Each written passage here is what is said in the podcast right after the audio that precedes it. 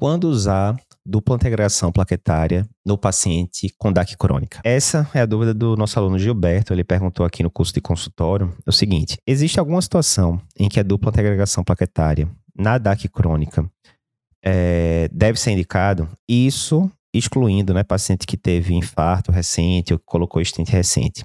Né? E aí, como é que a gente faz? Então, boa pergunta, Gilberto. Vê só.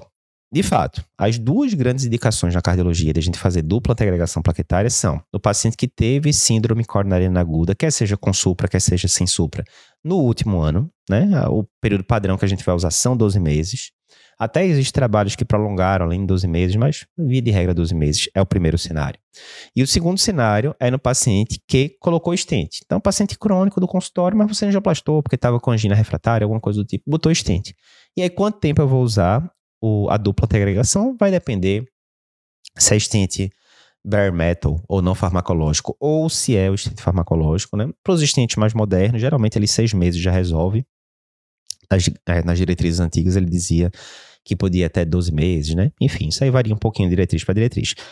Fora deste cenário, no paciente com DAC crônica, a tendência é você usar apenas aspirina.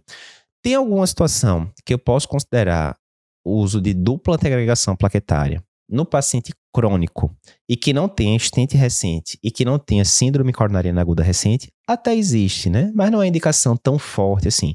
Uma das indicações seria, por exemplo, o, o cenário do trial Pegasus, né? O que é que foi feito no Pegasus? Eram pacientes com DAC crônica que tinham passado de evento coronariano agudo entre um e três anos atrás, ou seja, já tinha, no mínimo, tinha que ter um ano, já tinha passado a fase aguda, e ele testava usar só aspirina, usar aspirina com ticagrelol, dose de 90mg duas vezes por dia, ou usar aspirina com ticagrelol, dose de 60mg duas vezes por dia.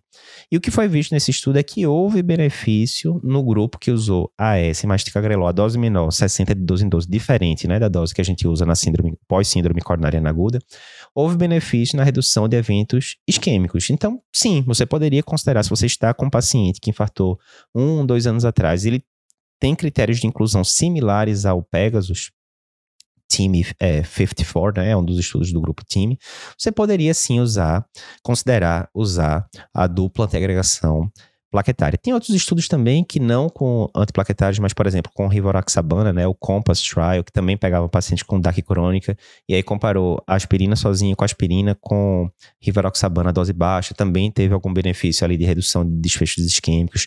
Então, existe sim a possibilidade de você usar regimes antitrombóticos além da aspirina isolada, né? Aspirina mais alguma outra coisa, rivaroxabana dose baixa, é, ticagrelol em dose baixa, esse tipo de coisa, mas termina não sendo a rotina da gente, né? A gente pode considerar esse cenário principalmente pacientes é, mais complicados, multiarteriais, pacientes que já tiveram vários eventos isquêmicos prévios, enfim. Mas não é a rotina. A rotina, a regra, é você usar apenas aspirina no paciente com DAC crônica.